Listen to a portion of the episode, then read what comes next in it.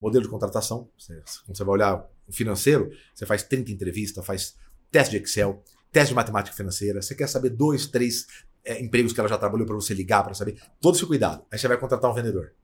Você vai lá e pergunta, oh, você não conhece ninguém aí, não? Exato. Então, assim, você vê no, na, na, contratação, você já vê que o departamento comercial é o mais subestimado. Né? Exatamente. Então vamos, vamos mudar isso pelos vendedores e pelas empresas. A melhor maneira de você encantar um cliente é primeiro no desencantar. É, assim, eu sempre gostei muito disso. A melhor maneira que você tem de começar a procurar motivar uma equipe, um grupo de pessoas, uma empresa, enfim, é você não desmotivar. Então, essa é a primeira coisa. Quando a gente fala em empreender, a gente está falando em, em arriscar. Só que qual que é o problema? O problema é que hoje, o erro que fazia parte do sucesso, hoje, qualquer erro é um fracasso. Fala galera, mais um Superlógica Talks começando, o podcast de empreendedorismo e tecnologia da Superlógica. Ao meu lado, Kátia Tamanini, ela é empreendedora e sócia da Superlógica. Tudo bom, Kátia? Tudo ótimo, Zé. Um prazer enorme estar aqui com vocês, né? Estar com você apresentar esse Talks que traz muito conteúdo para o nosso mercado, então bem bacana. E também com um super convidado que temos aqui hoje, é né? um super convidado, é demais da conta. Hoje a gente vai aprender a vender tudo, praticamente tudo. Ou eu diria que tudo. Estamos aqui com o nosso querido Thiago Concer. O cara é o AIS da venda. Bem-vindo, Thiago. Obrigado, né? Obrigado, Cátia, pela oportunidade. Vamos falar do coração dos negócios, né? Departamento aí que às vezes é um pouco subestimado, mas vamos falar sobre, sobre isso aí. E obrigado pela oportunidade, né? De, de não só trazer eu, mas trazer também a voz aí do Orgulho de Ser Vendedor, né? Nosso movimento. Obrigado. Vamos ter um papo muito agradável, muito prático aí.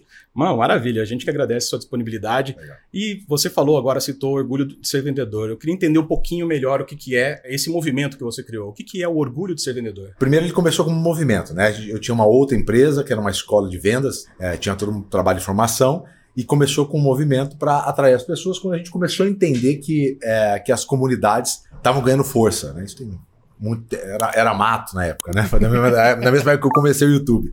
Então aí a gente começou a entender que as comunidades elas estavam tava vendo os nichos, né? Depois hoje os hipernichos que a gente está trabalhando muito, principalmente na área de vendas. Eu comecei a perceber que existia ali dentro da parte de vendas muita gente e era uma atividade que não tinha é um orgulho de ser construída, né? Que as pessoas trabalhavam lá, mas elas tinham pelo contrário, elas tinham até muito desafio com relação ao próprio trabalho. É, então, muitos escondiam o nome. Vezes, né? Exatamente. É. Enfim, tem muito tempo né, de, de construção, é, má construção do trabalho de vendas, né? Até pra, como ela surgiu mesmo. Então tem todo um, um trabalho por trás que a gente está tentando mudar isso e o próprio mercado vem pedindo. Então aí a gente quis reunir essas pessoas e trazer um olhar profissional sobre essa atividade de vendas e mais importante, né, que elas tivessem orgulho de ter essa atividade que é a atividade de vender porque aí com esse trabalho, depois todo o resto fica mais fácil, né? de procurar educação, é, de conseguir criar outras comunidades. Então, no começo foi bastante desafiador, né? Porque muita gente não, nem gosta de ser chamado de vendedor, inclusive tem várias dicas que a gente vai passar daqui a pouquinho. Mas é, a gente conseguiu construir e hoje está tá muito legal. Hoje é disparado aí a maior comunidade de vendedores da América Latina. E a gente está com uma, uma, formação online também, uma comunidade. Então tem todo um grupo hoje que está se retroalimentando, porque esse é um dos corações de uma comunidade, né? A própria comunidade, ela se retroalimenta, ela gera discussão, ela vai melhorando. E tá no início, mas já, já tem bastante gente participando. Não só da América Latina, mas da Europa também, né? Eu tô sabendo que teve. Exatamente. A Europa tá precisando, tá, tá com essa lacuna aberta. E essa lacuna você identificou? Como é que foi esse começo seu? É, como é que você se tornou um vendedor e se tornou uma pessoa? É hoje uma sumidade em falar sobre vendas. É, vendas, é, ao meu ver, é, eu acho que é o carro-chefe de qualquer empresa. Para a empresa se manter, ela precisa do dinheiro e o dinheiro ela vem da receita de vendas e às vezes a gente não tem esse devido valor dado a, a, esse conjunto de pessoas que estão lá propostas, ou às vezes caíram de paraquedas ali dentro daquele mecanismo de vendas. E eu queria entender como o Thiago caiu nesse, nesse mundo de vendas, nessa loucura que é. É, é bom, como ainda é, grande parte dos vendedores começam a trabalhar por alguma oportunidade. Né? Hum. Ninguém cresce sonhando trabalhar com vendas. Então, esse é, é um grande desafio a gente conseguir colocar profissionalismo, levar orgulho né, para esses profissionais. Então, imagina que você tem que colocar ali entusiasmo, você tem que colocar é, vontade, você tem que colocar um olhar profissional, né? Você tem que colocar um olhar sobre investimento, sobre melhoria, uh, processo, tecnologia, que é o que hoje é vendas, em gente que nunca sonha estar lá. Né? Então, se você vai. Né, eu falo muito na palestra, se você perguntar para qualquer criança na sua família né, o que, que ela quer ser quando crescer, Ninguém vai falar. Eles vão falar bombeiro, médico, youtuber, tiktoker, enfim, né? Exatamente. É, digital influencer, né? são as pessoas gamer. Exato. É, a criança vai falar que ela quer ser astronauta. Mas não vai falar Mesmo sem ter tido nunca contato com astronauta, mas não vai a criança A criança prefere falar com extraterrestre do que atender cliente. Então, assim, não é uma atividade, né? Quer dizer, ele prefere ir para Marte, onde qualquer mínimo erro, né? tudo, qualquer coisa pode morrer naquilo lá, mas se ele não tiver cliente, ela prefere ir para Marte. E isso acontece realmente. Então, realmente, as pessoas que começam a trabalhar com elas, elas começam por uma oportunidade que surgia para elas, talvez porque elas precisavam, e a profissão de vendas é a profissão que mais tem no mundo. Tem vários autores incríveis, um deles é o Daniel Pink, que tem né, Drive, que é um livro muito famoso, e tem um outro muito famoso dele que é, é Vender da Natureza Humana. Né? E aí lá ele demonstra com as pesquisas duas coisas, várias coisas, mas duas coisas que eu sempre cito, que uma é que a profissão que mais tem no mundo é vendedor. Então, quando você olha aí continente por continente nas pesquisas, o que mais tem é a profissão de vendedores. Então, se você olhar, por exemplo, nessas plataformas de busca de emprego, a maior parte é para vendedores. Para vendedores. Né? Então, mais de 20% de todas as vagas para 2023 no Brasil hum. vão ser voltadas para a área comercial. Né? Em Portugal, por exemplo, que a gente teve agora de pouco, a gente fez a pesquisa lá, lá passa dos 25% dos profissionais, de todos os profissionais que vão ser recrutados em 2023, vão ser para a área para a área de vendas. comercial. Tiago, e você trouxe algo que assim, você falou que nem geralmente as pessoas, né, ninguém cresce querendo ser vendedor, né, como uma criança quando você pergunta e tudo mais. Mas também você trouxe a questão da, da habilidade humana de algumas coisas. Assim, pelo seu caminho já apareceram também pessoas que têm toda essas habilidades, muitas vezes, que tem inclusive a parte de processo, conhecimentos e assim, às vezes, muitas vezes é um, pode, é um vendedor nato, mas ele não se enxerga vendedor. Né? E aí eu, eu, acredito, talvez, que possa até ser por conta dessas questões, né, de subestimar. As questões estão mudando hoje, mas muitas vezes, ah, você, você vendedor, né? Por quê, né? E assim, muitas vezes a gente enxerga, né, com muita naturalidade em algumas pessoas essa forma de vender, uma forma bem natural, né? Bem natural de é. venda. Como que você vê isso? Como que você enxerga ou no seu caminho, né, com todos os vendedores que você trabalha, capacita, enfim, faz treinamento, palestras? Tem alguma curiosidade nesse sentido, alguma coisa assim? O que tinha antigamente era assim, o bom vendedor ele vendia qualquer coisa. Inclusive é uma frase que ainda tem muito, né? Muita, mas muita. É, a maior parte das pessoas ainda usa essa frase. Né? Ah, não, vendedor bom vende qualquer coisa. Essa, é, de várias mentiras que tem, né? Sobre vendas, essa é uma que, que é clássica, né? Inclusive, mais uma indicação: tem um livro que chama Incrível Ciência das Vendas, do, do Gaziri. O Gaziri é um cara que foi executivo e, e hoje é um cientista, é um cara é, vive, né? É, viaja o mundo é, pesquisando, né? Tá, inclusive agora está fazendo mestrado em Harvard. Então, e ele escreveu também um livro que é muito famoso, que é A Incrível Ciência da Felicidade, né? Que é bem mais recente dele. Então, tudo baseado em ciência. E lá ele derruba vários mitos de venda no Incrível da Felicidade e no de vendas, né? Então, esse é um deles. Vendedor bom vende qualquer coisa. O que aconteceu é, de uns anos para cá foi o hiper nicho, né? E o desdobramento de outros modelos de venda, como por exemplo o inside sales que era antes conhecido como né, televendas, né? E aí foi evoluindo e hoje tem uma diferença enorme entre televendas e inside sales. Mas, por exemplo, é essa divisão. A outra é produtos e serviços. Né? A outra, por exemplo, é SaaS né? e, e outra metodologia. Então, cada modo desse ele tem, uma, ele tem um modelo é, de, de, de, estrutura comercial. Né? E ele, dentro do modelo de estrutura comercial, ele tem processos diferentes. Então, você tem hoje vendedores que se adaptam muito bem em side sales, e tem gente que vai muito bem na rua. São desafios diferentes, né? O cara de rua, por exemplo, ele, ele não tem um, uma rotina como tem do inside sales de documentação de atividades, é, processos muito bem definidos, provavelmente o modelo é, é, de venda diferente, então você tem ali uma geração de lead, talvez um, né, um SDR, depois. Então, assim, é um modelo diferente de trabalho. Então, aquele modelo do closer, por exemplo, que faz uma atividade só de fechamento, é diferente do cara de, de rua que faz um representante que tem todo um, um, processo. Então, é, hoje, quando você fala assim, ah, um vendedor nato, por exemplo, é, hoje é muito mais difícil você ter essa definição, porque você tem hipernichos também de venda. E aí você tem perfis diferentes de venda. Como que a gente começa uma contratação de vendedor? Define né, o perfil ideal de vendedor. A gente pega o job description e cruza com o comportamento. Então você pega uma atividade, um job description de um site para um representante comercial completamente diferente. E aí, obviamente, que as suas personalidades, seus comportamentos são também diferentes, né? Então aí você tem é, vendedores diferentes para tudo. Então, hoje o que eu vejo, por exemplo, é gente boa para determinada área. Eu já tive, por exemplo, é, recrutei um vendedor excepcional, é, um pensamento assim, cartesiano, um cara formado em física pela Federal, trabalhava com, com, com, com SaaS, então ele tinha todo o processo, documentação, perfeito. É assim que é a nossa empresa. Então, ah, ótimo, esse cara aqui ele só vai. Só que ele trabalhava, olha que loucura, ele trabalhava com é, venda para o governo. Então, a, o ciclo era muito longo. Exato. Então você estava falando, de repente você estava numa parte da, da venda que essa venda demorava quatro meses. Isso não existe, quase não existe é, dentro do mercado privado, né? Um tempo como esse. Geralmente se leva muito tempo uma venda complexa no mercado privado, ele vai andando, ele vai evoluindo. Ele pode demorar um ano e meio, mas ele vai evoluindo. Ah, tem o teste, tem o comprador, tem o técnico, o técnico 2, o cara de compra, diretoria, RH, dependendo. É longa, mas vai andando. E do governo, você não sabe, pode travar, tá no meio, trava tudo, muda a lei. Então, é, ele não conseguia acelerar esses processos, mesmo sabendo spin muito bem, mesmo ele sabia, mas ele não, skills. Ele não conseguia fazer o que, uh, o que é, a, a, na verdade, não é uma, é uma teoria, porque foi comprovada, né? Que é um modelo novo, né? Que ainda está se implementando, mas ele já tem um tempinho, que é a venda desafiadora. O que, que é a venda desafiadora, né? O vendedor ele, ele, ensina, ele personaliza, então ele educa, personaliza e ele assume controle. Essas são é as três estruturas. Ele não conseguia assumir o controle. Ele não conseguia, por exemplo, é, assumir o controle está em ser um pouco mais rígido com as obrigações do cliente. Entendi. Né? Porque o vendedor tem toda ainda aquela visão do vendedor, o cara bacanão, tal, né? Que uhum. tem que ser muito simpático, todo mundo tem que amar, tal. É, então, e ele fica com essa dificuldade de cobrar, de acelerar. Paulo, eu posso até terça-feira. A partir disso, eu vou dar baixa. Esse, esse, orçamento não vale mais. E aí, até aquela falta de medo de perder a venda. Isso vai muito ao encontro do que é o desenho que a gente utiliza muito no ASV, no Sales Club, né?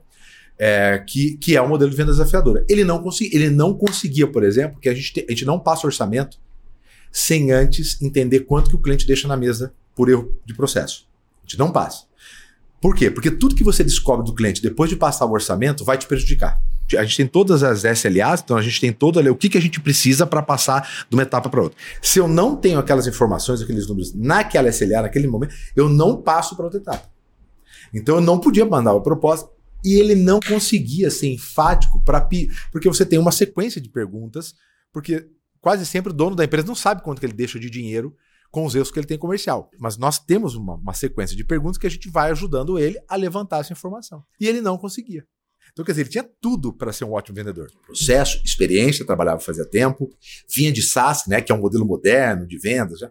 conhecia muito do Spin, que é um modelo que a gente já usava, conhecia do CRM que a gente usava. Então, assim, pô, tava perfeito.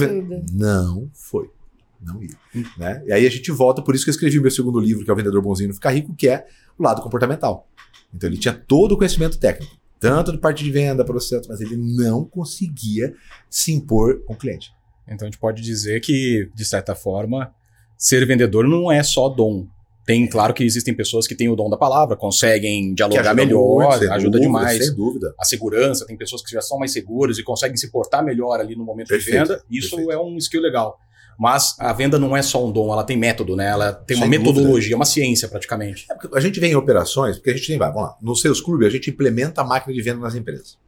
Então a gente faz playbook, script, implementa CRM. Quem já tem um pouquinho mais de estrutura, aí dependendo né, do modelo clássico lá, né? Complexidade e preço lá, se cabe SDR, implementa SDR. Se cabe BDR, a gente implementa BDR, script, tudo para o pessoal. Desenha funil com eles. Se tem uma estrutura maior ainda, se já tem um pouquinho mais avançado, a gente implementa Sales Ops, Sales Enablement. Então a gente faz toda a operação de máquina de vendas para o cliente. Então, nessa parte, a gente vê muito o que, que impacta ou não. Então, assim, nós conhecemos muito bem o que é o processo. E se comunicar, e aí é, um, é, um, é, um, é o que geralmente define um bom vendedor. Aí, não, os caras têm, tem tudo para ser vendedor. Quando você fala tudo, Aí você faz o exercício. Então, ó, me descreve o que é um bom vendedor, que é um exercício que a gente faz muito no workshop para gestores. E aí vem isso. Quase sempre o cerne é se comunica, quem se comunica muito bem. Né? É. Então, assim, houve até uma. Participei de um podcast semana passada, muito famoso também lá do, do, do Basaglia, que é CEO da, da Michael Page, né? Uhum. E ele me perguntou sobre isso, né, e eu, eu conversando com ele sobre ah, o que, que é, o que é o diferencial. Falou: olha, se, se tem um diferencial que eu posso indicar para uma pessoa, porque ele falou sobre sucesso, né? Sucesso é um assunto bem amplo, né? Sim. É, eu falo, mas se tem uma coisa que ajuda no sucesso, mesmo sem você definir o que é sucesso, é quem se comunica bem. Eu falo que a pessoa que é tímida, ela tem uma grande desvantagem pro, com o mundo. Né? Por quê? Porque, é, vamos pegar lá atrás, né? Aristóteles ele já comentava em muita. Ainda que ele achava, até concordo com ele, que quem deveria liderar o mundo eram os mais inteligentes, até porque ele fazia parte do Sim. grupo. Claramente, né? Em várias citações ele sabia e claramente ele tinha consciência de que quem comandava, e até hoje é assim, e até quando quem comanda o mundo, quem lidera, são as pessoas que se comunicam muito bem. Elas conseguem se conectar com aquele grupo de pessoas. E aí a gente vê isso claramente na política, né? vê isso dentro das empresas, você vê isso em celebridades, são pessoas que se comunicam. E quase, quase na sua totalidade, longe de serem as mais inteligentes. Uhum. Mas se comunicam muito bem, elas conseguem se conectar.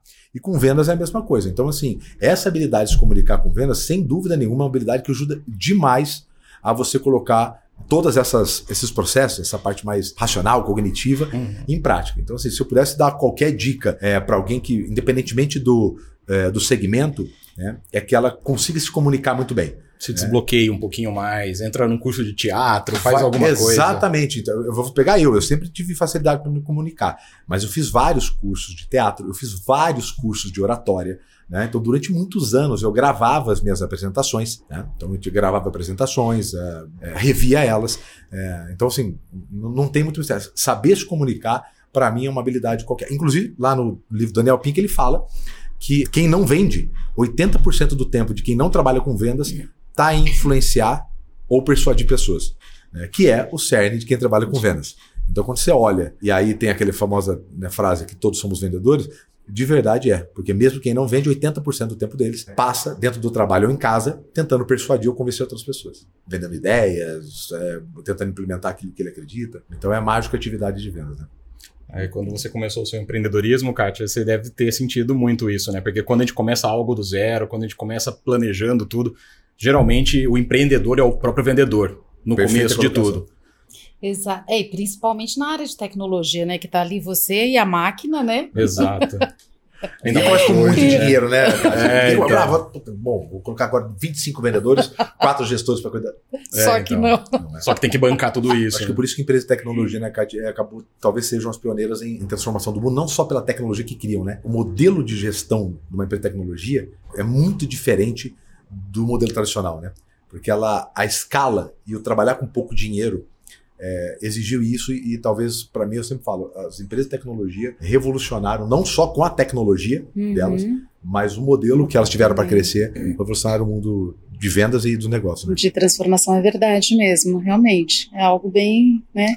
E aí traz algo que eu acho que, pra, né, na minha opinião, acho que faz todo sentido, é a questão né, da tecnologia, ou mesmo você não sendo um vendedor, mas a partir do momento também que você tem conhecimento, que você sabe aquilo que você está fazendo, que você tem conhecimento do negócio, isso também facilita muito. Te traz segurança também. É, porque é. vai trazer segurança, aquilo ali vai te dar, sabe? Fala, uau. Vai inflar e fala, não, tudo bem. Mesmo não sendo vendedor, ou mesmo não sabendo me comunicar, Sim. mas eu vou enfrentar o e desafio. E a segurança, ela pode ser um pilar é, para você perder um pouco dessa, dessa questão retraída que o vendedor não pode ter. O vendedor Exatamente. ele tem que ter. É, ele não pode ser um cara chato, né? Ele tem que ser. Mas ele tem que ser atirado. Ele tem que ser um cara que entenda do que ele está fazendo ali, entenda do que ele está vendendo e propor. E quando você propõe alguma coisa, você tem muito medo da, das objeções ali, né? Da rejeição, é. do não. Sim. E é saber entender muito isso, né? Como é que é essa questão hoje?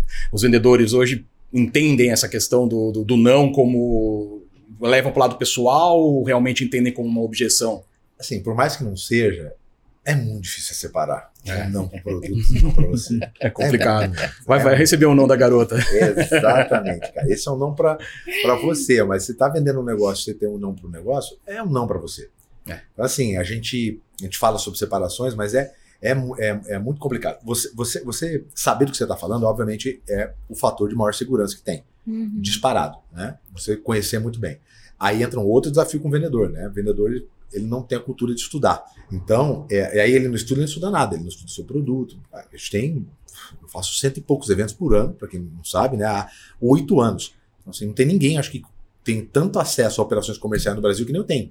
Porque a gente faz é, o briefing, né? Com o pessoal do RH, faz com o diretor, faz com o vendedor. Então a gente faz um monte de briefing antes para montar o treinamento da palestra. Então a gente. Ele não tem cultura de. Só, só interrompendo, ele não tem a cultura de estudar num modo global ou o produto? Não, estudar, ele não lê, ele não estuda. Então, assim, você pega vendedores, por exemplo, que, uhum. exemplo lá, exercício prático. Uhum. Você vê como as pessoas. É, como a, e olha que interessante, tem um livro de 1923 chamado Psicologia das Vendas, acho que o primeiro livro sobre mostrando que existia um processo de vendas.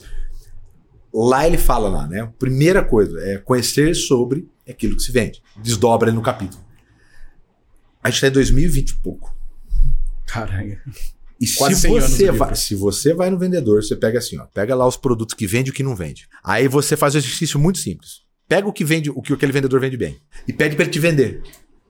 E vai anotando tudo que ele fala, de benefício, característica, e você vê o tempo que ele passa falando do produto. Aí você pega um produto que ele não vende ou que vende pouco e pede para ele te vender. Você vai ver que ele tem pouquíssima informação.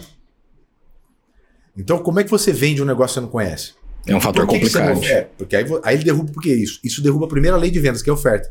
Se não tem oferta, não tem venda. Quem é, em sã consciência, que vai ligar para outra pessoa, oferecer alguma coisa, óbvio que ela sabe que vai ter perguntas, dúvidas, né? Sim e eu não sei sobre aquilo que eu tô vendendo. Você não consegue passar Só um uma mínima masoquista, né? Alguém que gosta de. Você fala, ah, vou ligar lá e vou passar vergonha, porque passar vergonha é um negócio que me excita. só tem, só pode ser, porque assim, ele não vai ligar. No primeiro não, ele a segunda ligação ele já não faz. Pessoas, elas acabam agindo mesmo de forma inconsciente. Ela, ela, ela liga de forma fraca.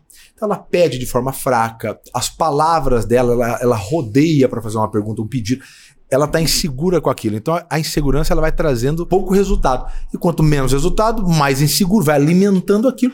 Em geral, daqui a pouco ela larga que trabalhar com vendas. Então isso é o que acontece na maioria das vezes. Então a falta de conhecer sobre produto, sobre como funciona, é, efetivamente é a, a, o primeiro passo para você ter sucesso ou não naquilo, né? Porque mesmo que você não seja uma pessoa muito expansiva, comunicativa, estar seguro sobre o que você vende é, é um primeiro passo, né? É, por quê? Porque do outro lado vai vir pergunta. Então você às vezes nem é técnico. Mas se do outro lado eu sinto segurança que existe uma pessoa boa ali que conhece exatamente, aquilo vai ajudar muito a fazer a venda. E como não conhece, e aí tem o desafio de separar, entra na parte da objeção. Né? Objeção existe quando tem oferta. Não tem como. Né? Então quando você oferta, você abre a porta para objeção. E aí entra no, talvez na pior dor, que é uma confusão entre objeção e rejeição. Uhum. Então, muitas vezes é objeção, não é rejeição. Mas ele sente como se fosse rejeição. E não é fácil separar. Na verdade, existem quatro coisas, mas que o vendedor ele sente como uma. Né? Existe a rejeição, rejeição, natural. Existe a objeção, existe negociação e existe pergunta, dúvida. Uhum. Uma conversa de vendas. Uma negociação em si. É, então existem essas quatro possibilidades, que são diferentes, só que elas, ele sente como rejeição. E isso ele leva pro pessoal. Então, numa, ele faz uma oferta e a pessoa faz uma dúvida, e a pessoa pergunta, quer dizer, não falou, ah, sim, então tá bom, eu quero, vamos continuar. Não é, é uma dúvida só. Não é uma rejeição, nem objeção. É só uma dúvida que ele está fazendo. Aquilo balança ele. Aquilo começa a enfraquecer. Né? E a rejeição é muito louco. Por quê? Porque a rejeição, ela é uma das poucas emoções onde, quando é acionada, ela não aciona na parte do cérebro responsável pela emoção. Ela aciona a parte do cérebro responsável pela dor física. Cara, que loucura. Então, ser rejeitado dói. Que loucura. Só que as pessoas não têm, é, elas não têm consciência disso. Só que ela tem sentimento disso. Então, quando alguém fala não para você, ou para o produto, aquilo dói fisicamente, né? E naturalmente o que, que o cérebro faz? Ele sempre ele te afasta daquilo que dói, daquilo que causa sofrimento, daquilo tudo que é novidade, que é risco. Ele te afasta. Então, naturalmente, a atividade de vendas eu acho que é uma das mais difíceis porque ela é uma atividade contra-humana. Então, o cérebro nosso é ali evitador para buscar o conforto. E nós, toda vez que falamos com o cliente, nós estamos buscando uma rejeição, que é essa a função de quem vende. A função de quem vende é buscar a rejeição. A rejeição é falar: olha, não tenho nenhum interesse nisso, muito obrigado. A hora que acontece isso, você para de fazer contato, ou joga fora o lead, ou retorna daqui a um tempo, mas você para com isso. Então, olha que loucura. A função do vendedor ela é contra-humana. É buscar uma rejeição. Inclusive, tem uma pesquisa da Universidade de Massachusetts sobre, olha que interessante, o uso de Tilenol na redução do sentimento é, de rejeição. Então, Mentira, assim, essa é nova para mim. Tem. Se você pegar o livro do Jeb Blount, Objeções, você vai ver lá a pesquisa citada. Então, oh, assim, é, quem é vendedor, provavelmente agora deve estar indo correr atrás de um container de dinheiro. Ou você que está solteiro, levando muito fora. Já, você tô... vai tomar lá. Ah, então, acabei de criar uma oportunidade. Olha... Qual é o seu próximo congresso, palestra? Criar um quiosque do Tilenol. Nossa, vou levar um container de Tilenol. Então, assim, olha que interessante que é, né? E aí, quando você. Só que aí, olha que loucura. Conforme você vai sabendo isso, então por que, que lá a gente lida tão bem com objeção? Porque nós temos um nível de consciência, que é a base do meu novo livro, né? Que são os quatro partes, que é a primeira etapa, que é o nível de consciência. Quando você sabe que funciona, então tá tudo bem. A Kátia vai falar: olha, não quero nesse momento, ou ela vai falar ali a objeção, olha, não sei, eu preciso ver com só. Que a Kátia comentou. Eu sei exatamente o que está acontecendo. Se eu sei exatamente o que está acontecendo, eu me sinto completamente à vontade naquele local. Então eu sei que aquilo acontece naquele momento. Então quando você faz aquela matriz de objeção, né? Por que, que acontece, em que momento que acontece, você sabe exatamente. Então eu estou conduzindo. Ó, eu sei que eu estou nessa primeira parte. Aqui geralmente acontecem as objeções. Então se a Kátia fala um negócio, para mim tá tranquilo. Eu tenho aqui as três principais maneiras de contornar aquilo ou de validar aquilo. Eu faço uma, uma analogia que eu, eu, gosto muito de jiu-jitsu, eu sou faixa preta de jiu-jitsu, né? E no jiu-jitsu é o seguinte: quanto mais relaxado você tá, mais difícil é para o oponente. Por quê? Você, quando você está numa posição, vou pegar uma posição clássica do jiu-jitsu que chama de 100 kg, né, que é uma posição lateral, você pesa sobre o, o, o adversário.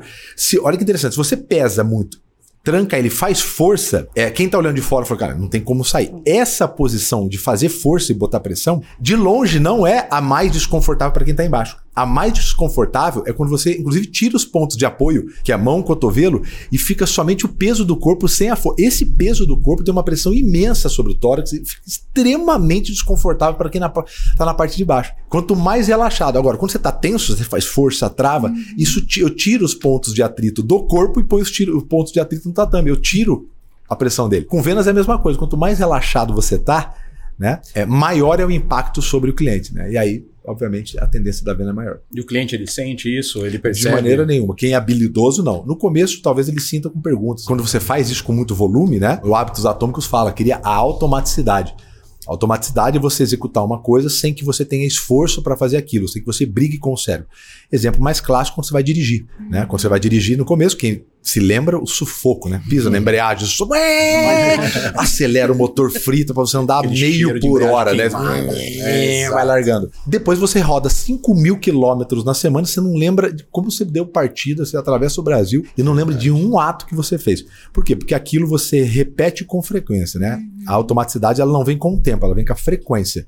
Então, se você faz muito daquilo, o cérebro começa a fazer. Até porque quem estuda um pouquinho, ele começa a criar a sinapse, né? Então, ele cria atalhos para que o cérebro não tenha que fazer aquilo tudo de novo. Por isso, quando você olha o negócio primeira, na primeira vez é fantástico, na segunda perde um pouco, na terceira vai perdendo um pouco o encanto. Né? Tem um texto muito legal do Clóvis de Basco que ele fala sobre a pamonha. Uhum. É justamente aquilo. A primeira pamonha é maravilhosa, você ama. Na, na quarta pamonha você já tá com birra da pamonha, já tá cansado, né? já deve. Nossa senhora. E o, o cérebro, também acho, deve ser a mesma coisa. A mesma coisa, né?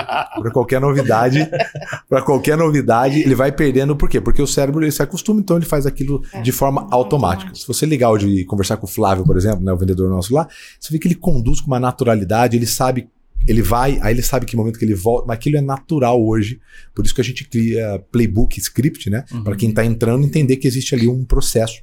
primeiro é esse, segundo é esse. E aí, conforme ele vai fazendo muito, ele vai ficando de forma natural. Como qualquer coisa, como jogador, nadador, não é diferente. Por isso que eu falo, vendas é científico, né? É, é um processo. Você tem que treinar constantemente. Não né? tem muito mistério. Tem... O problema é que é um departamento muito subestimado, né? Disparado, departamento mais subestimado nas empresas, né?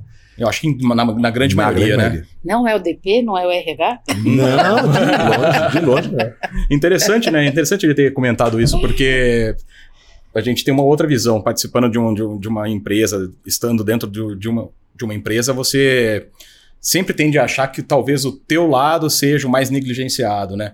Quando, na verdade, o lado que é negligenciado é o lado que traz o rendimento para a empresa, é o lado que faz tudo acontecer, é o lado Sem que dúvida. paga as contas, né? Uhum. É porque nos outros tem ciência, nos outros tem processo. Exatamente. Você pega um RH, por exemplo, né? minha esposa é, é, é da área de RH, já trabalha em várias empresas, enfim.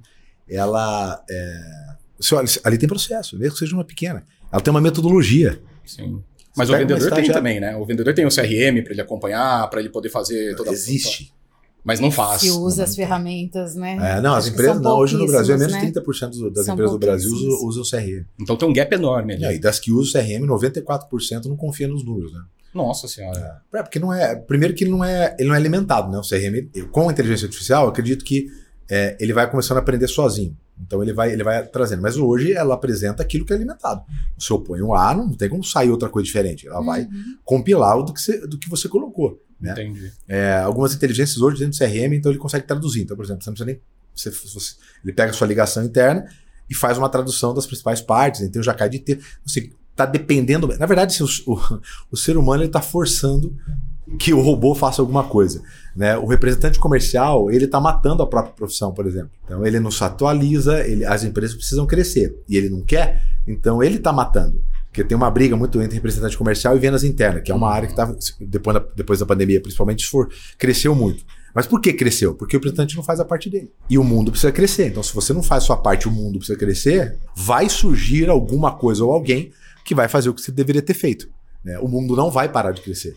Eu acho que tem uma tríade de brigas ali, né? O representante comercial, o vendedor e o marketing, né? Ah, é, Esse é, é, a eterna briga, né? É. Eu acho que é o que junta, é o que. Quando e o RH fala... fica no meio. É, o RH fica no meio tentando ver. pancada de todo, é, todo lado, quem, né? Quem que tá bravo, quem que não tá e bravo. E o produto também, porque o produto tá. E por que que não saiu isso? Por que que. Né? Exato, não, e a produção faz tá ganhando é. produto. Eu acho que o produto ele acaba sendo. Ele, ele, ele recebe o respingo. Ele tá de fora da, da, da briga e o Sim, sangue vai nele. Sem dúvida. É verdade. Uhum. O sangue vai nele. Mas, assim, é, existe um desafio muito grande nas empresas com essa ligação por vários motivos. Né? Um, o fato ainda de ter uma cultura de que é vendas contra todo mundo. Uhum. Então, isso tem muito forte, principalmente o pessoal de mais tempo. Né? Então, é vendas contra. É, parece que é carvão que alimenta essa máquina, sabe? Sim. Então, assim, ah, olha que eu ponho que vendas contra todo mundo. Parece que o próprio gestor, o pessoal alimenta isso e fica essa briga de vendas contra todo mundo. E aí é óbvio, né? Você, o mundo é a maneira como você acaba repetindo, vendo as coisas, né? Exatamente. É a lente que você põe. Então, se é, agora é todo mundo. E aí você se porta como? Então, na verdade, você começa a agir e aí os outros departamentos também olham isso. Mesmo que os outros departamentos não pensem, mas você começa a reagir, a agir como assim, então as pessoas olham e falam: caramba, né? O cara fica isolado lá. E aí isso acontece. E aí tem todos os desafios, né? De, de ter seres humanos, né? Ah, passa lead, o lead não acontece, aí tem uma máquina, né? As pessoas elas adoram se agarrar em problemas, né? Então, assim. São falo... as muletas, né? Porque se as pessoas fossem tão. Se elas fossem, em geral, tão rígidas, criteriosas com os erros delas, como elas são com os erros dos outros, nós teríamos o paraíso na Terra. É verdade. É verdade. É só você olhar dentro das redes sociais. Quando você olha os comentários das pessoas, problema de julgar, todo mundo tem livro para julgar, mas por exemplo, você pega.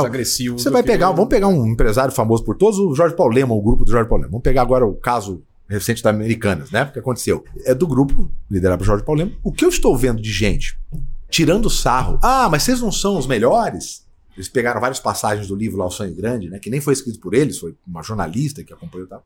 É, vocês não são os feras, skin the game e tal. Pegando várias passagens, né? Mas vocês não são meritocracia? Cadê meritocracia? Cadê. Aí você vai ver o post. É um cara que nem a Cara, limpa direito, nem o próprio que faz. O cara não produziu nada, ele não produz um conteúdo, ele não ajuda ninguém, não, não tem uma ONG, não tem, o cara não tem um nada. Não cria, mas ele não, não desenvolve. Tem, pra nada. É. Pô, tem duas fotos no Instagram, quer dizer, não, não, não produz nada. Não tô falando que precisa ter no Sim. Instagram, mas não tem nada. É um cara que não produziu nada, julgando. Quem já criou. O cara que é um dos caras mais ricos do mundo, né? Um, que é um orgulho pro Brasil comprar empresas, referências mundiais americanas como a Heinz, como um Burger King, como uma, uma Budweiser, pô, um grupo brasileiro comprar empresas históricas americanas, né, do país que comanda o mundo capitalista. Pô, isso é um baita de orgulho, mas não, né? Aí você vai falar, mas o cara ele não consegue controlar a própria conta. Ele, ele, ele arrebenta o cartão de crédito dele no mês, ele não consegue ele consegue se segurar entre comprar uma coxinha e pagar um plano de saúde. é Quem é ele para julgar? Mas não, mas lá ele fica cagando regra, é. ele não produziu nada, é. nada, nada, e ele fica julgando quem produz outras pessoas. Então, assim, é incrível como, como isso é, é forte, e assim, a gente achou, eu achei demais esse, né? As pessoas julgando e colocando. Se elas fossem tão, tão, tão corretas como elas são, ao julgarem os outros, a gente teria uma vida. Ou se tivessem tido a ideia de montar uma loja americanas, né? Se tivessem criado alguma coisa paralela, ah, parecida. Tem 70 anos. É, então, é a pessoa se... não cria nada, não desenvolve nada e, e realmente. Esse, e esse para mim, hoje é um grande problema quando a gente fala. Quando a gente fala em empreendedorismo, a gente fala de risco. Não tem como. Não tem como. Não tem. A maneira como a gente começa a empreender, uh, os desafios, entender sobre a parte tributária, é, é, é, é, contratar, demitir, produto, gente, ligar pessoas. A gente está muito sozinho, não, né? Você, é, é, Além de ser uma atividade muito solitária. Exatamente. Então, quando a gente fala em empreender, a gente está falando em, em, arriscar. E qual que é o desafio hoje, para mim, o maior de todos? Para mim, o maior de todos é que eu nunca conheci ninguém, às vezes se vocês conhecerem, por favor, se, se citam. Sim. Alguém que conseguir construir alguma coisa que seja pelo menos mediano, tá? Não tô falando de uma grande empresa, tô falando de uma Ambev. Algo mediano que não tivesse errado por várias vezes, em vários momentos. Eu ah, é nunca difícil. vi alguém.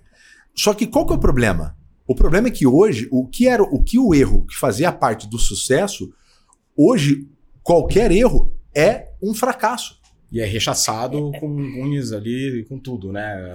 E isso acontece muito, ainda mais nessa era de rede social, Exato. onde tudo é amplificado por trás de quem está num computador que não tem, às vezes, a coragem de botar a cara ali, de colocar a tua exposição, colo é, colocar suas ideias com o teu rosto, a sua assinatura mesmo. E ali. carimba como fracasso. Exatamente. É. Coloca como fracasso uma coisa que ele nem sabe do que está falando. Exatamente. De alguém que quis arriscar. Uhum. Né? Então, para mim, assim, hoje, a grande doença é, da internet que impede Inclusive, muito mais gente está trazendo ideias boas, não só no empreendedorismo, de qualquer, pode ser uma ONG, pode ser em qualquer segmento, é, é, é o cancelamento. É verdade. O cancelamento, ele não dá chance de recuperar. Porque na internet só existe perfeição. Poucos conseguem. Quando você vai no Instagram, é. é. só alegria. Uma ilusão. São completa, 70 né? fotos para você escolher uma que você posta. Por Exato. quê? Então, quem vê, quem vê aquilo é só sucesso, é só alegria. A hipocrisia, ela virou hoje um padrão de trabalho das pessoas. Você não precisa mais fazer o que você fala, é só falar. Inclusive, você pode, de forma explícita, mostrar que você não faz o que você fala. Mas se você falar, tudo bem, você não vai ser cancelado. Esse é um grande problema. Esse hoje é um grande problema para quem empreende, porque você fica com medo de arriscar. Porque eu falei, vai que eu arrisco, vai que eu vou tentar fazer uma ideia como essa e não dá certo. Esse cancelamento, esse julgamento de quem está de fora da perfeição, é, impede de você ficar tranquilo com relação ao erro, que faz parte de qualquer crescimento. Seja pessoal, seja familiar, seja nos negócios. O julgamento sobre o erro está muito grande hoje. E a gente vê isso dentro das organizações também.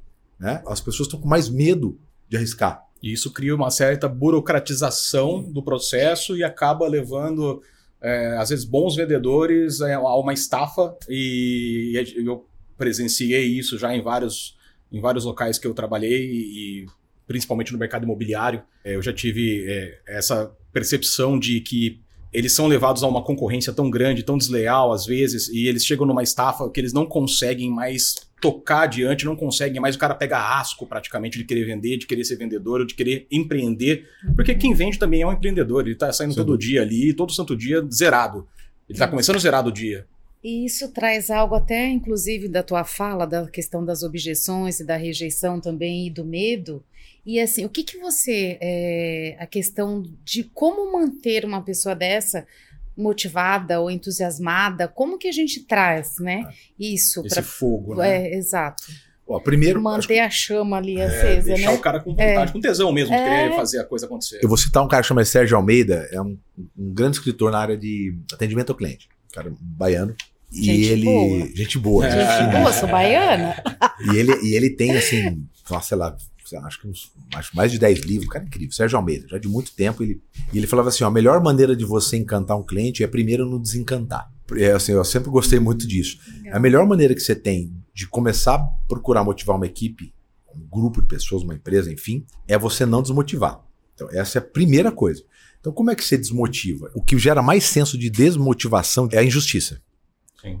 Então, esse é o primeiro. Então, assim, antes de você começar a buscar o que motiva, vamos vamos eliminar dentro de uma comunidade, de uma empresa, aquilo que desmotiva. E o que desmotiva fato é senso de injustiça. O que é senso de injustiça, na minha opinião? Né? É você, por exemplo, cobrar coisas de um grupo que você não deu condições dele executar. Então, isso é senso de justiça. Quando você é, é, trata todo mundo igual, para mim isso é senso de justiça. São pessoas com capacidades diferentes, em momentos diferentes, tem gaps diferentes, elas precisam ser complementadas, melhoradas em, em diferentes áreas. Isso, para mim, é o que mais desmotiva, senso de injustiça. Né? É, o líder, quem é responsável por motivar, por criar um ambiente motivacional, a função dele é que ele crie um local onde a pessoa possa se desenvolver. Essa é a função do líder. E dentro, por que, que, por que, que eu entro dentro desse capítulo? Porque dentro disso vai existir em algum momento, ou em vários, nível maior ou menor, atrito. Uhum. Hum. Perfeito. Que é a gestão vai, humana ali do negócio. Vai existir um ponto de desarmonia ali, em algum momento. Por quê? Porque se a minha função é desenvolver a pessoa, criar um ambiente para isso, é, é, desenvolver é crescer, certo? É você uhum. ficar maior em alguma coisa, conhecimento, capacidade, isso. conhecimento, dinheiro. E não é com mar limpo que você consegue crescer. É, se você olhar para musculação, por exemplo, como é que você cresce? Como é que o músculo cresce? Você vai lá, rompe, né? Rompe as fibras dele. Volta, rasga, volta, volta. Isso, isso gera uma dor, isso gera desconforto. E isso gera também, é, numa organização, numa comunidade, desconforto. Sim. Então, o Bernardinho ele fala, né? Excesso de harmonia numa, num grupo é extremamente prejudicial para o crescimento. O excesso de harmonia. Por quê? No excesso de harmonia falta discussão. O excesso de harmonia falta risco. Provocação. Olha, a gente, a gente faz desse jeito. Agora a gente vai ter que fazer daquele lá. Uma pessoa, é, vai. Quando você, como líder, precisa de um grupo para executar aquilo lá, em algum momento alguém vai falar: ah, eu não quero. Cheguei no meu teto, meu teto tá beleza, é isso que eu quero para mim. O outro, não, mas eu não, eu quero. Diga. E aí? Né? Então, assim, esse desenho da motivação é importante que esteja alinhado, obviamente, o que, que cada um, seus gostos, mas o excesso da democracia num grupo é também prejudicial. Né? Porque, vou dar um exemplo clássico, tá? Conversando essa semana com uma profissional de RH, e aí, profissional de RH, para mim, é anjo, tá? É anjo. É anjo. cada uma. Não, né? é anjo. Por que, que eu acho assim? Por que, que eu acho que é um ser extremamente iluminado? Que eu, eu dou um valor demais em gente que faz coisa que eu não tenho capacidade. Exemplo, desenhar. Eu acho demais quem desenha. Eu não consigo. Tocar um instrumento musical, eu acho demais, não consigo demais. O RH, nesse cenário atual, é, existe um cenário de muita fragilidade das pessoas. Né? Essa geração, principalmente mais nova, ela tem um excesso de fragilidade que ela tem dificuldade em receber atritos e o crescimento parte por atrito. Então, o RH está ficando cada vez mais humano, eu acho fantástico, indispensável. Só que o problema do RH é olhar muito para o ser humano, existe um, um negocinho que é um detalhe dentro que chama humano, dentro do recurso humano. Que é cheio de coisas. Então, assim, vou dar um exemplo prático. Uma empresa grande, um dos funcionários da empresa, muito querido, recebeu um presente extra. Então, todo mundo que é de aniversário recebe um bolo. E esse, duas pessoas lá do, do RH, que gostam muito daquela pessoa, por fora se juntaram, cada um deu um dinheiro e deu um presente. Por fora, como se fosse um por mim. Essa empresa é uma empresa voltada muito pra gente. Inclusive, um uh, pilar, a missão, tá tudo lá na parede e tal. Pronto. Veio uma enxurrada de reclamações que aquela que todo mundo estava ganhando um bolo, aquela pessoa ganhou um negócio a mais. Mas não foi da empresa, foi do grupo de pessoas. Juntaram uma semana, abre forms, pesquisa, o que gostariam, cada um, momento. Blá, blá, blá. Montaram, pô, é. para sabermos o que cada um quer ganhar. Só pra você ver que eu não sou, não sou um cara intransigente. Tô trazendo para tudo que eu falo, tô trazendo um caso da visão. Uhum. Quem tá escutando ou vendo a gente, ele vai tomar a sua decisão baseada nos seus valores. Sem dúvida. E aí no final eu vou perguntar o que, que você faria que você que tá escutando. Montaram, ó, olha isso, horas e horas, tudo funcionário caro, cara bom. Horas e horas montaram, levantaram, compilaram, beleza. Então, para todos sabermos, todo mundo que é aniversário vai se juntar no mês, eles vão fazer tipo um quiz tal para a gente descobrir quem são as pessoas, o que elas gostam, pá, pá, pá. para quê? Para que o presente possa ser individualizado, respeitando todos. Afinal, se a gente quer motivar todos, o que é motivação? Motivo para agir. O que, que motiva aquela pessoa? Individual. Olha que legal, olha que lindo. Fizeram. Então, olha, então todo mundo. Só que para eu saber o que você gosta, Adivinha o que tem que fazer? Eu tenho que te perguntar. Já não é mais uma surpresa, já não é mais um presente. É, mas assim, para não te perguntar direto, eles fizeram uma dinâmica. Quem é você, o que você gosta tal. Olha que legal. Criando uma estrutura. Quem é a sua uhum. família? Bom, então eu acho que. Olha que legal. Baita ideia genial. Olha o trabalho. Semanas gastando de hora, gente competente, boa. Poderia ter outro lugar. Ao fazer a primeira, beleza. Ó, fizemos. Bom, então vamos fazer o primeiro. Fizeram lá, as três pessoas se apresentaram. Sucesso, o pessoal que estava adorou. No outro dia, os outros departamentos ficaram sabendo já, os coordenadores, porque eu falo, é ligou lá um deles, ah, então, mas olha, eu tenho, eu tenho funcionários aqui que eles são tímidos. Então eu não gostaria que isso aí tivesse, Tem porque. Exposição, é. Aí mudaram, falei, então tá, quem não quiser não faz nada. Tá bom. No outro dia. Então, pois é, mas se não quiser, não faz nada. Mas como tem gente que faz, quem não faz nada fica intimidado por quem fez. Meu Deus, então, que assim, complexo. Então, então, então, mas se você põe isso na minha, comigo, é por isso que eu, assim, né, acho que o poder do líder é saber onde ele é fraco, não é onde ele é bom. Se põe comigo, não, eu não tenho a menor paciência para isso. Então, por isso que eu ponho pessoas para cuidar dessa parte.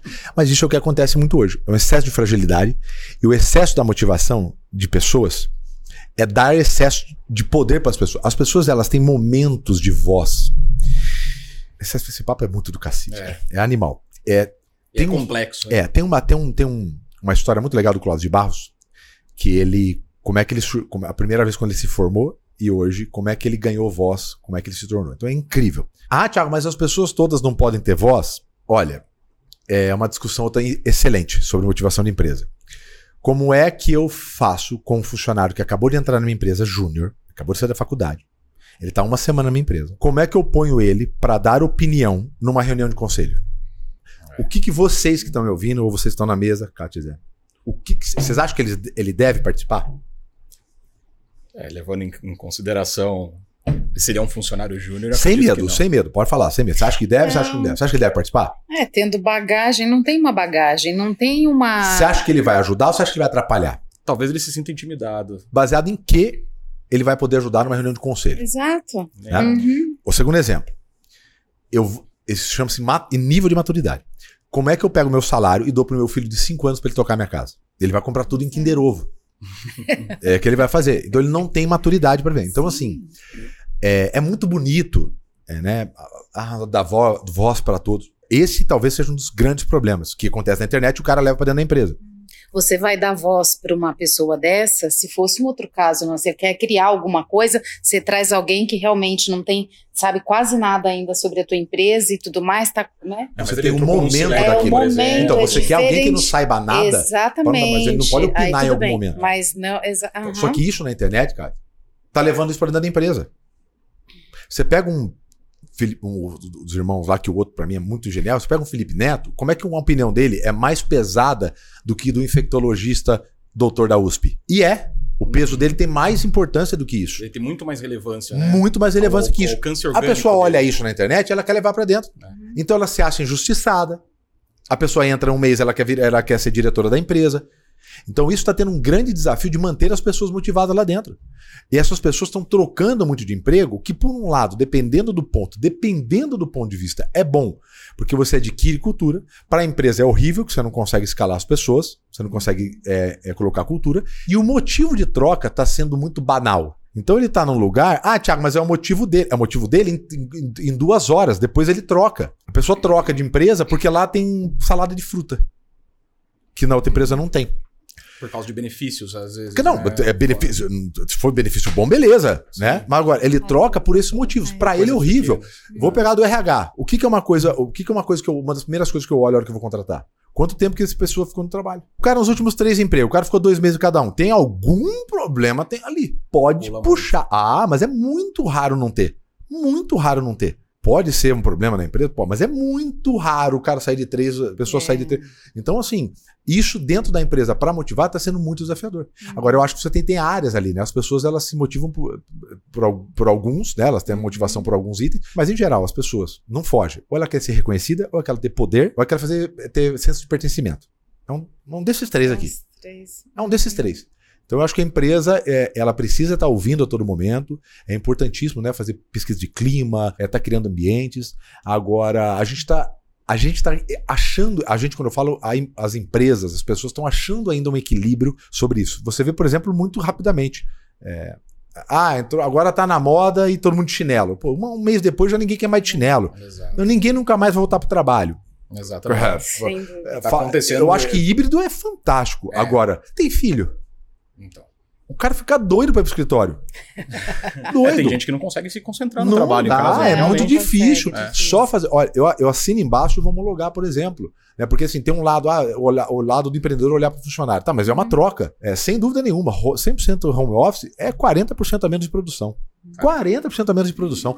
Quer um exemplo? Olha só a pesquisa da FGV da pandemia para cá, o que a gente caiu em todos os itens, todos os itens caiu de produção. Hora de trabalho, produtividade, deslocamento, claro.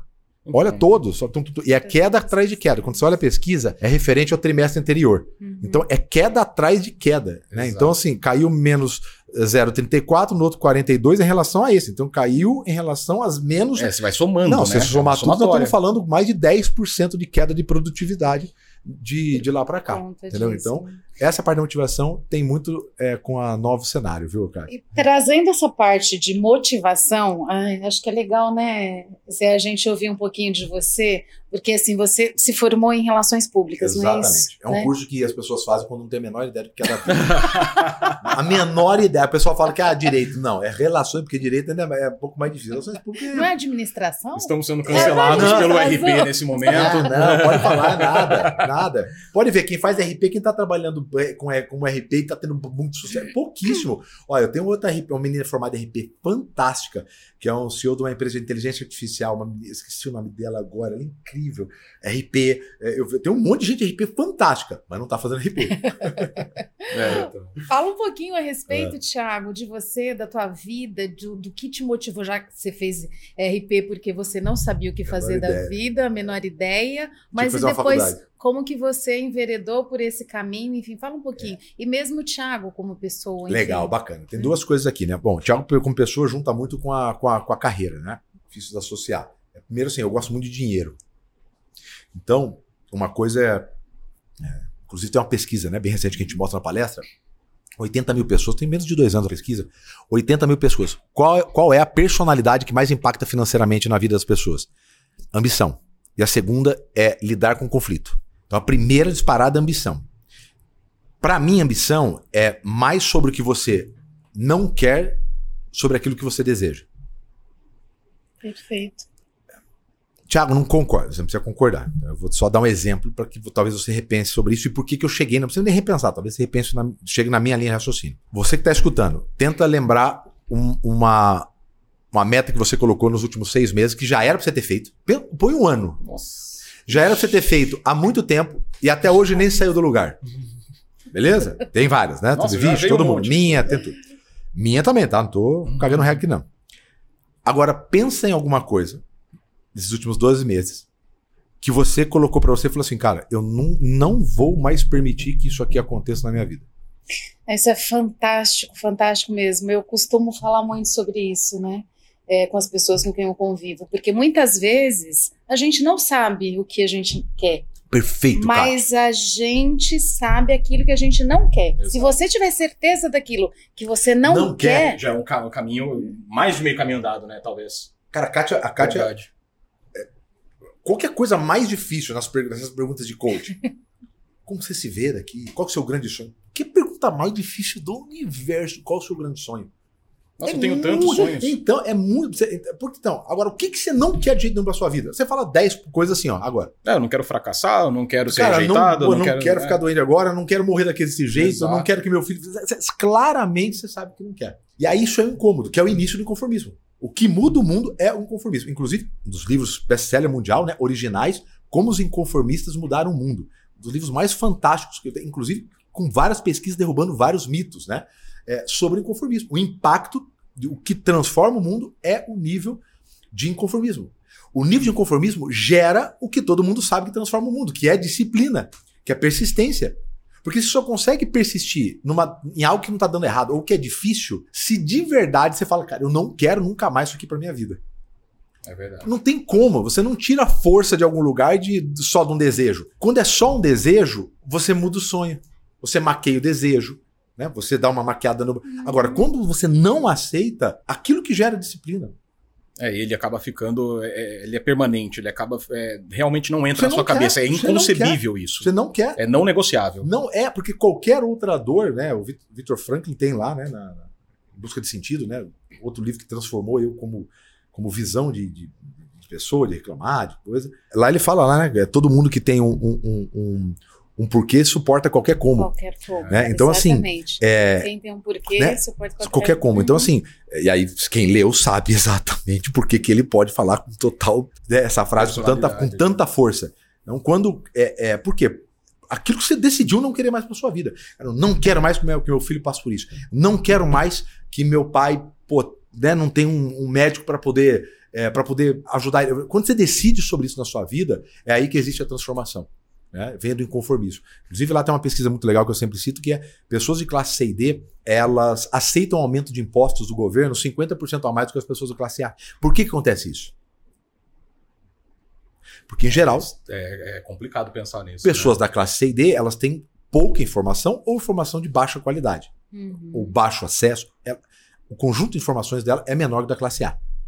O que, que eles fazem com aquilo? Como eles não sabem que para tocar um país tem como tocar, ao invés de só ficar aumentando imposto, eles aceitam. Exemplo, eu não sei nada de direito. Então o que, que eu faço? Hoje eu tenho condição. Quando um advogado fala, eu pego outro advogado e mando para ele para os dois discutir. Você pega uma segunda Porque eu não sei. Então, mas eu tenho condição disso. Sim. Mas eu não sei. Nem A- todo mundo consegue. Até não ter condição, tudo que o advogado falava eu aceitava. Então, quanto menos você conhece, mais você aceita. Sim. Quanto Entendi. menos você conhece, mais você aceita. Então, por que, que eles. Então, eles não sabem. Por exemplo, eles não sabem o que é uma curva de Laffer. Eles não sabem que existe um ponto de equilíbrio entre cobrança de impostos e arrecadação. A partir daquilo, ou não compensa empreender, ou começa a acontecer sonegação de imposto. Sim. Porque não compensa você trabalhar para ganhar menos. Então você Uhum. tem mais risco, trabalha mais e ganha menos. Não faz sentido. Ninguém, em sã consciência, vai fazer isso.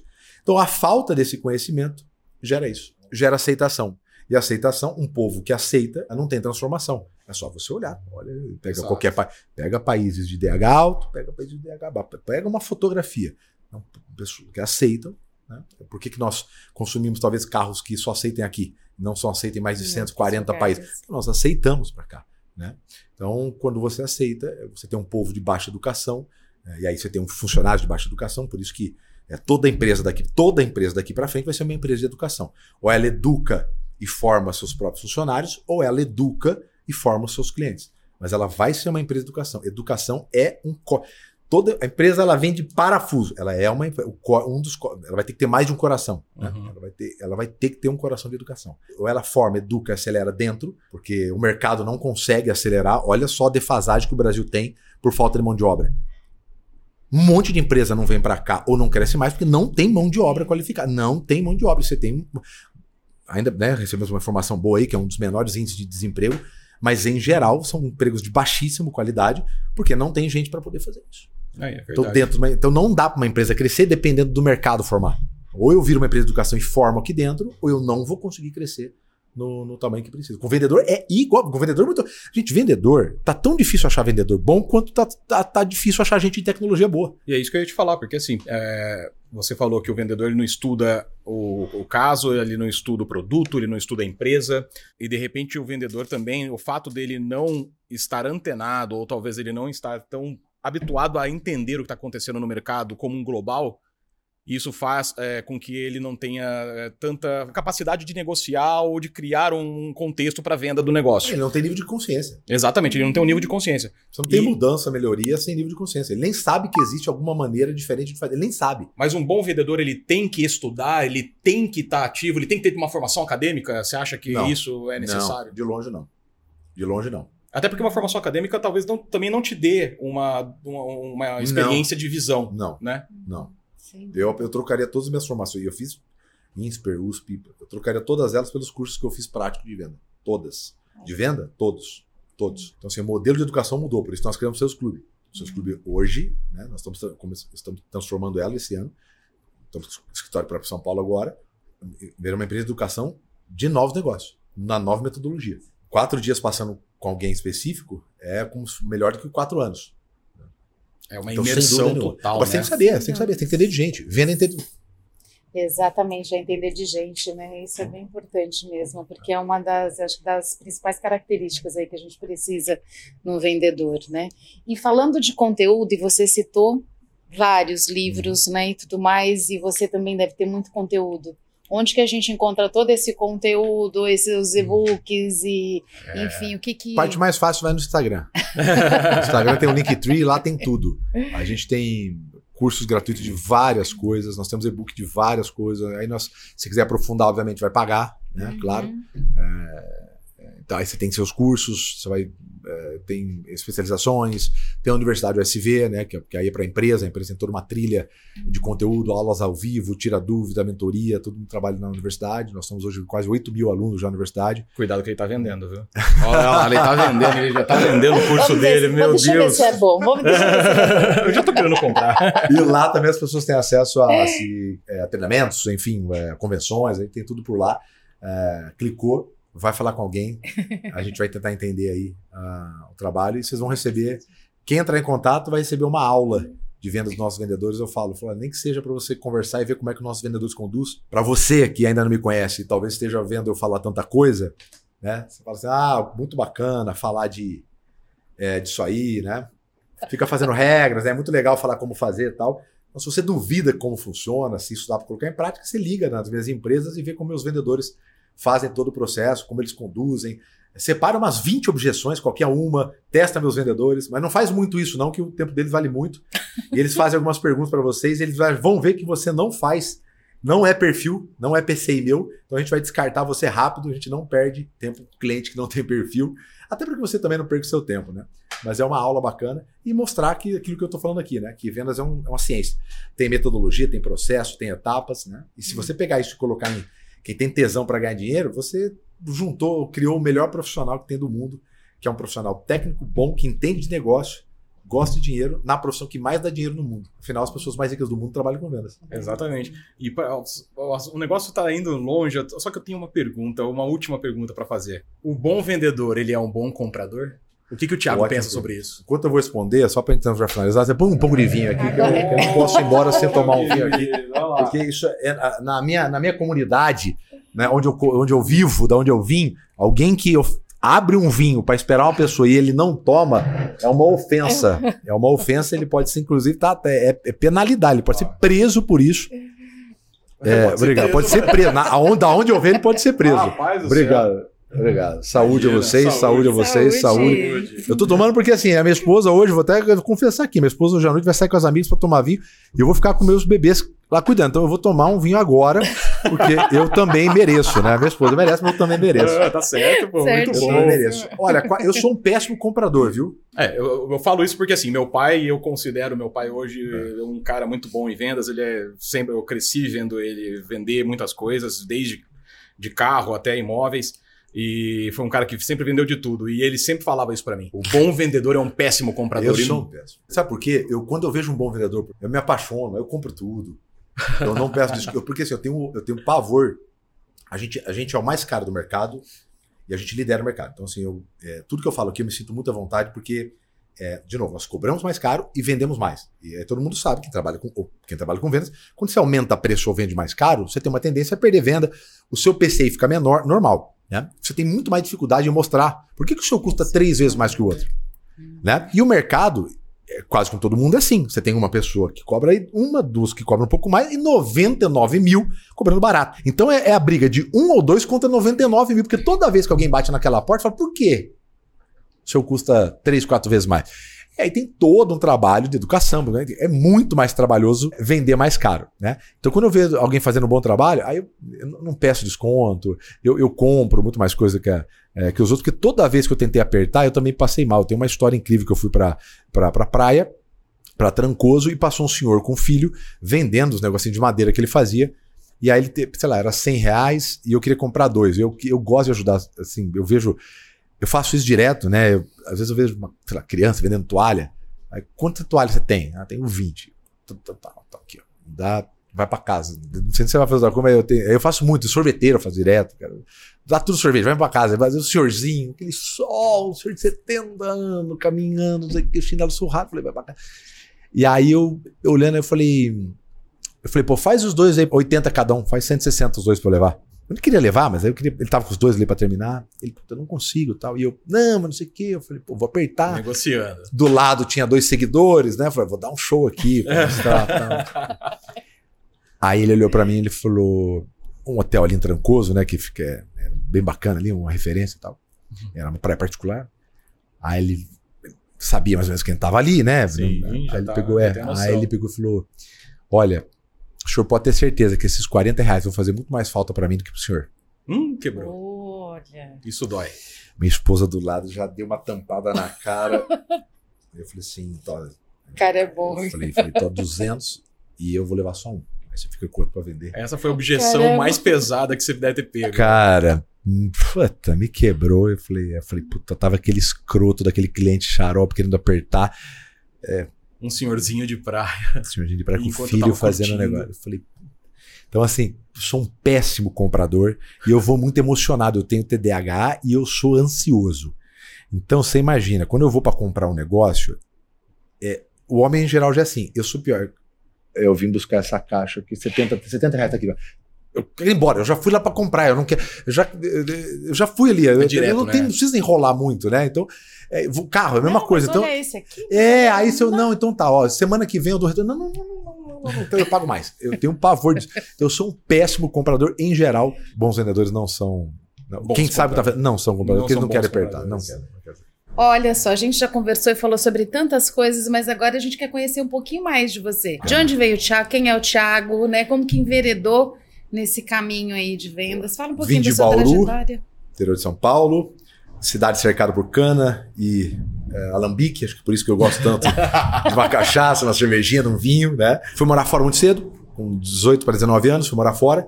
Quando voltei, precisava trabalhar, tinha pouca experiência, pouco conhecimento. Naquela época, ainda hoje acontece, mas naquela época, quando você não tinha muita experiência nem muito conhecimento, que mais tinha vaga era de vendas. Né? Então, é, eu sou da época que eu procurava emprego no jornal. Então, domingo era metade do jornal era de emprego, né? E metade dos empregos era emprego para vendedor. Porque não tem empresa que, que não seja concebida, pensada, né? E, e próspera que não, se, que não passe Sim, por as vendas. E aí eu comecei a na verdade não comecei a trabalhar com vendas. A minha primeira, eu- logo que eu voltei, tinha uma vaga, como eu sempre me comuniquei bem, tinha uma vaga para apresentar um programa na TV de vendas. Sabe aqueles que você vai numa loja de carro, depois vai numa loja de sofá? Sim. Olha aqui, Eu sofá, suede, um quatro programa lugares, tá? Eu tive um programa assim aqui em Campinas. Pronto, então você conhece bem, Zé. Exatamente. E eu apresentei, cheguei lá, era a primeira coisa que tinha, não exigia muita coisa e tal. Vai lá. E aí eu comecei a trabalhar três meses assim, aí tinha pouco cliente. E eu ganhava por apresentação. E aí eu fui reclamar com a gerente na época, assim, pô, queria ganhar mais dinheiro, como é que faz e tal. Ela falou, tô sem vendedor aqui. E eu tenho que tocar aqui e tenho que vender. Então eu tô com pouco tempo para vender. Você não conhece ninguém? Eu falei, ah, como que funciona? E aí eu tenho um monte de amigo meu vendedor, tenho uma- vários amigos meus parados, né? eu- tem um monte de gente parada, eu acho que eles vão topar trabalhar com venda. Tinha acabado de voltar, eu estudei na Universidade de Salamanca, né? Segunda mais antiga do mundo, conceituada e tal. Falei, você tá maluco? Tô estudando, né? Tô, quero fazer pós? Eu não- vou estudar, não vou trabalhar com vendas. Chega, pra que venda? Eu falei, só me passa. Ela falou: ah, a tabela é essa, se você vender, o preço é esse, se vender, ganha isso. Aí eu olhei e falei assim: Os números brilharam os eu olhos. falei assim, mas peraí, mas se eu vender um desse e ele pagar seis meses? Eu falei, você ganha seis meses. Tá? E se eu vender cinco? Eu falei, cinco vezes seis meses. É a comissão. Eu falei, mas se eu vender cinco desse aqui, eu ganho o dobro do que eu ganho como apresentador. Eu falei, não. Eu Falei, deixa que eu, então que eu vou. Eu, tinha, eu conheci um monte de gente na cidade, deixa que eu vou, eu vou oferecer isso aqui. E assim começou, só que óbvio, tive um, sete, oito anos passando vergonha com vendas. Era só na comunicação, era na amizade. Prometia mais que conseguia entregar, aquele clássico do negócio, né? Não tinha rede social, então você conseguia. E aí depois, eu- aí eu conheci um, recebi um, ganhei um livro na época, não sei nem de quem que é, chamado Show em Vendas. Um livro pequenininho. César Frazão, exatamente. Exato. O melhor livro que tem para vendedor começar. Ele é pequenininho, a letra é grande e tem um monte de figura. E é pouca página. É assim, é igual, igual pra criança. um era, era uma delícia. Ilustrativaço. Exatamente. E ele é cheio de técnica. E ali eu falei, caramba, um monte de coisa que eu passo no meu dia a dia que eu não sei, que eu perco venda. Olha aqui. Então, o que, que fazer quando faz isso aqui? Como é que você aborda a pessoa? Que pergunta? Era um manual, né? Era um manualzinho simples, mas dos principais dores. Eu falei, caramba, tem um negócio por. Aquilo ali me despertou. E naquela época, obviamente, não tem tantos estudos como você tem hoje de comportamento humano. Que no final das contas, venda é entender de gente. Os- talvez os dois livros que mais transformaram o mundo das vendas é, foram escritos por psicólogo, não por vendedor, não por empreendedor. Olha que interessante. Que é Spin Selling, que é o Neil Hackham, psicólogo, e Armas da Persuasão, o Robert Cialdini. Os dois são psicólogos. Nossa, é. Então, assim, não é de vendedor. Então, assim, entender de gente, você, você vende fácil. E aí, daquilo ali me desdobrou. Eu fui entender como era o comportamento. Naquela época começou a florar muito questão de neurociência. Tá? Os estudos foram evoluindo e eu fui entender, fui estudar sobre venda. E aquilo ali começou a mudar a minha vida. Aí eu comecei a mudar minha carreira de vendedor. Aí eu falei, cara, beleza, agora eu comecei a melhorar como vendedor, mas será que isso aqui funciona nos outros? Larguei, eu ganhava bem numa empresa, fui ser gerente de uma empresa pequenininha, ganhar menos. Porque eu queria ver se eu conseguia montar uma equipe comercial, que eu queria testar aquilo lá. Fomos lá, arrebentamos, montamos uma equipe, pá, padrão, processo, indicador. blá, blá, blá. Saí, montei outra, pum, falei, ah, pronto. Isso aqui funciona nos outros. Eu falei, como. E na época eu gostava sempre muito disso. Na época meu pai, meu pai era um educador, tive sorte de ter na minha família pais educadores, meu pai e minha mãe professores.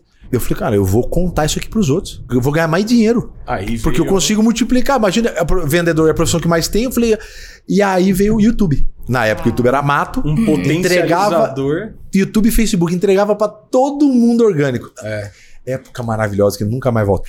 Aí eu falei, qualquer videozinho meu, meio milhão de visualizações. É isso. Botava no Facebook, um milhão de comentários. Entregava pra todo mundo.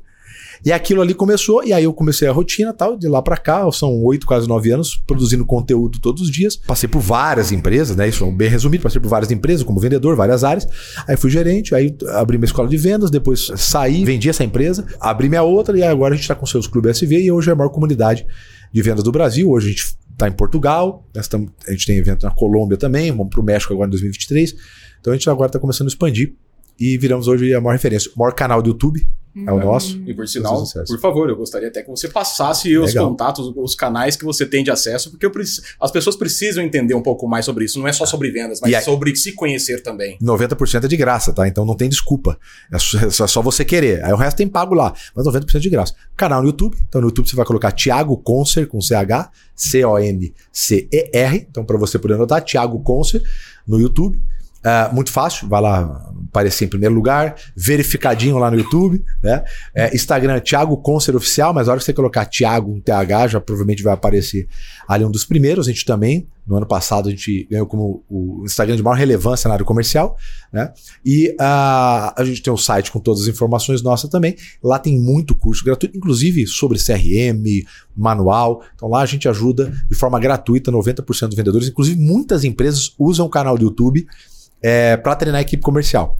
Né? Porque toda semana são dois vídeos que a gente fala desde técnica de venda, abordagem, atendimento ao cliente, gestão, tudo na área de vendas. Então a pessoa usa muito como uma trilha e ela vai andando, né? Aí conforme ela bate, aí depois ela vai implementando, indo em outros e lugares. E o site é thiagoconcer.com.br. thiagoconcer.com.br. E se a pessoa quiser fazer a imersão, aí tem o, o Sales Club, Club também. Exatamente, o Sales Club é muito bacana, tem o, o, Instagram dele é todo lá, mas no meu Instagram, no Linktree, você tem todo o acesso. Agora, clicando lá, você tem acesso a tudo, a entender mais sobre o Sales Club. Lembrando, é para gestores e donos de empresa. E para vendedores é o SV. Nós estamos fazendo agora a junção, Sales Club com SV, porque faz parte da, da trilha, obviamente, de, de solução. Mas uh, quem quiser então saber mais informações, quem é dono ou gerente, pode passar com a gente lá, a gente toda uma trilha de educação no, no Sales Club. E é isso aí. Fechou? OSV, orgulho de ser vendedor. Orgulho Tem de ser vendedor. De ser vendedor. Aqui, ó, pulseirinha, ó. Chega Trouxe duas para deixar para vocês. É, Trouxe para vocês aqui, ó. Bem bacana. Legal. Obrigado. Olha, foi um prazer receber você, viu, Tiagão? Foi sensacional, a história de vida aí muito completa, muito Legal. bacana. E bacana. ver toda essa trajetória, esse início que você construiu e hoje você ser uma sumidade na questão de vendas que eu acho que é a força motriz do país, é a força monstrão. motriz de qualquer. É o monstrão. Monstrão. Monstro Nossa das comunidade de monstros. Toda vez que eu mando mensagem para ele, sempre. E aí, monstro? É, não, o cara é fera. Quem não demais. acompanha vai ver lá, né? A gente usa vai essa ver. linguagem tanto no YouTube quanto no Instagram. A gente é. chama o pessoal de, de monstrão e monstrinha, né? Exatamente. Quem é cima da Amélia. Obrigado, obrigado pela, pela oportunidade. Eu queria que todo mundo né, que tivesse qualquer tipo de dúvida entrasse em contato. A gente tem toda uma equipe é, nossa né, nas redes sociais. Exatamente. É, tem eu também, a gente responde e que a gente possa levar cada vez mais isso no coração da empresa, que é o departamento comercial, levar esse profissionalismo, porque todo mundo se beneficia, né? Da onde entra o dinheiro. Coração não é porque é a parte mais importante, mas é porque dali bombeia dinheiro para todos os departamentos. Uhum. Infelizmente, é o mais é o mais amador. É só você olhar em todos os setores, como sistema, processo, é, modelo de contratação. Você, quando você vai olhar o financeiro, você faz 30 entrevistas, faz teste de Excel, Exato. teste de HP12C, teste de matemática financeira. Você quer saber dois, três é, empregos que ela já trabalhou para você ligar para saber, né? Todo esse cuidado. Aí você vai contratar um vendedor. Você vai lá e pergunta, oh, você não conhece ninguém aí, não? Não, porque é Quando não pergunta, você não tem ninguém parado, não, quer dizer, parado, que a gente parado é gente ruim hoje em dia, né? Exato. Então, assim, você vê no, na, na, contratação, você já vê que o departamento comercial é o mais subestimado, né? Exatamente. Então vamos, vamos mudar isso pelos vendedores e pelas empresas. Não, eu fico muito feliz que você faça isso é, e realmente foi um prazerzaço. Um prazer enorme ter você também hoje com a gente aqui, viu, Kátia? Bom demais, é bom demais mesmo. Eu que agradeço também essa oportunidade incrível. Tiago, né? Prazerzão também conhecê-lo pessoalmente. Prazer todo meu. Muito obrigado por acompanhar mais esse Superlógica Talks. É o nosso podcast de empreendedorismo e tecnologia da Superlógica. Hoje eu estive aqui com o Tiago, a sumidade de venda, Tiago Concer. Se você gostou, conhece alguém tão bom quanto o Tiago, manda aqui pra gente.